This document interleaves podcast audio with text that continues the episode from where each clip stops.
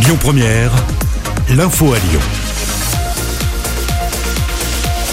Bonjour Amaury Maigret. Merci Manilam, bonjour, bonjour à tous. Bon, c'était attendu, hein, c'est officiel. Le Rhône doit se reconfiner dès ce soir minuit. Oui, l'annonce a été faite hier soir par le ministre de la Santé Olivier Véran. La Nièvre et l'Aube sont également concernés par ces mesures de freinage.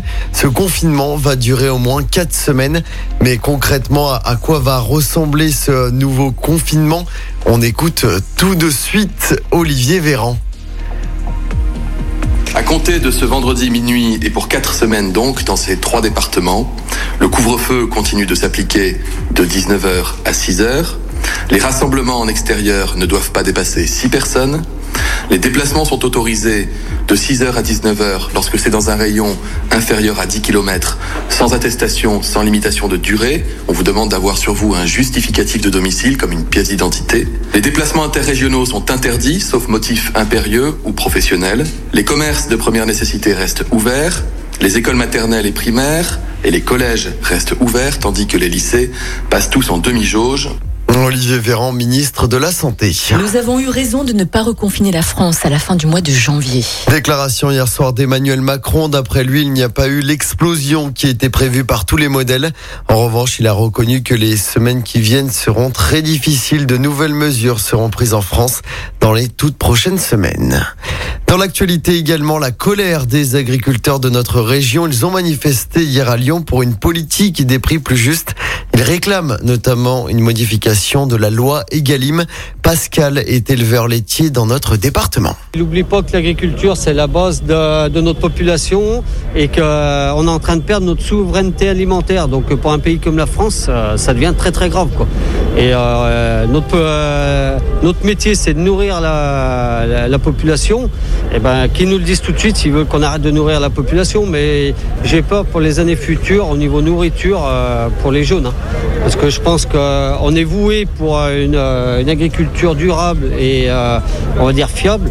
Euh, c'est dangereux de laisser venir de la nourriture de l'étranger. Reçu en préfecture, les agriculteurs ont réussi à décrocher un rendez-vous avec le ministre de l'Agriculture, Julien de Normandie. Ce sera la semaine prochaine à Paris. En basket, Lasvel a perdu avec les honneurs contre la Real Madrid en Euroleague Amoré. Ouais, le Real Madrid, les Villeurbanais se sont inclinés 71 à 74 hier soir à l'Astrobal. Avec cette défaite, Lasvel ne peut plus accéder au quart de finale de cette compétition. Et puis en rugby, à suivre ce soir France-Écosse pour gagner le tournoi destination. Pour soulever le trophée, les Bleus doivent inscrire 4 essais et gagner avec 21 points d'écart.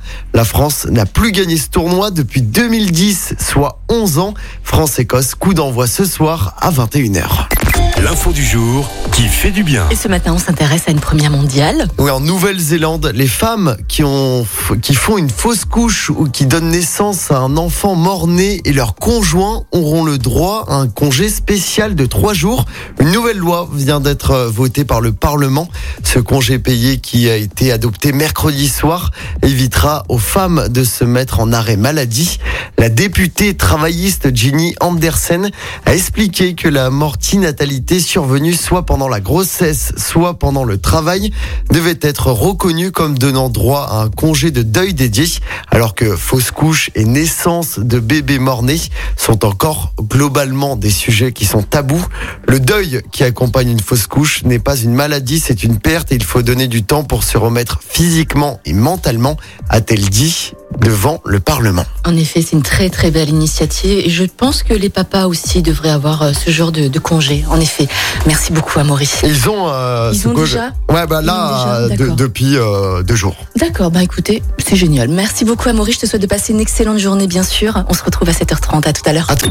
Écoutez votre radio Lyon Première en direct sur l'application Lyon Première, lyonpremière.fr et bien sûr à Lyon sur 90.2 FM et en DAB+. Lyon Première